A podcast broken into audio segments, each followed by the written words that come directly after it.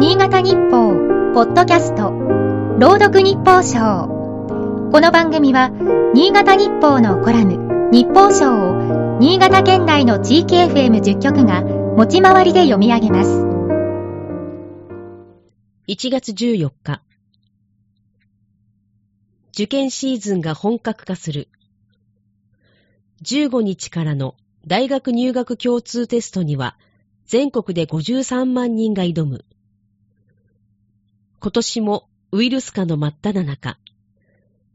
神様は受験生をどこまでいじめるのか。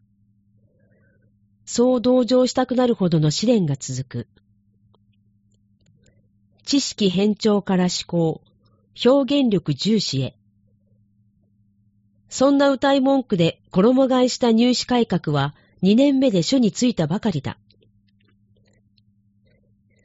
新変異株は受験期を狙い撃ちするように急拡大し、県内では昨日、過去最多の新規感染が確認された。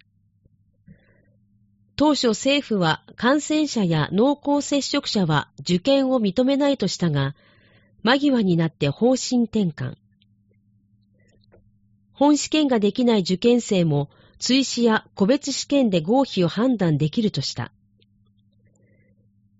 柔軟さは大切だが公平性が問われる。朝礼誤解は混乱のもとだ。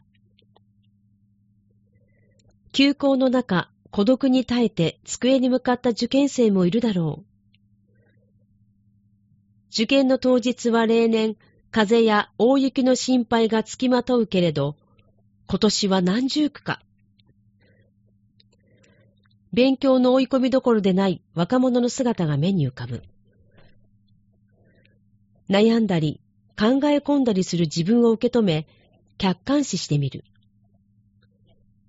心理学者の諸富義彦さんは、窮地の受験生にエッセイや著書でこんなアドバイスを送る。自分の中に落ち込む気持ちを見つけたら少し間を取り、そんな自分を外側から眺める。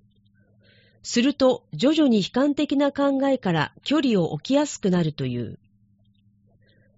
頑張れ。大一番でこの決まり文句が多発される国である。気楽に楽しんで。欧米はこんな激励が多いという。君は十分頑張っているよ。今年はこんな緩めの声掛けがあっても良さそうだ。今日の日報賞は FM ニーツ、桐生純子が朗読しました。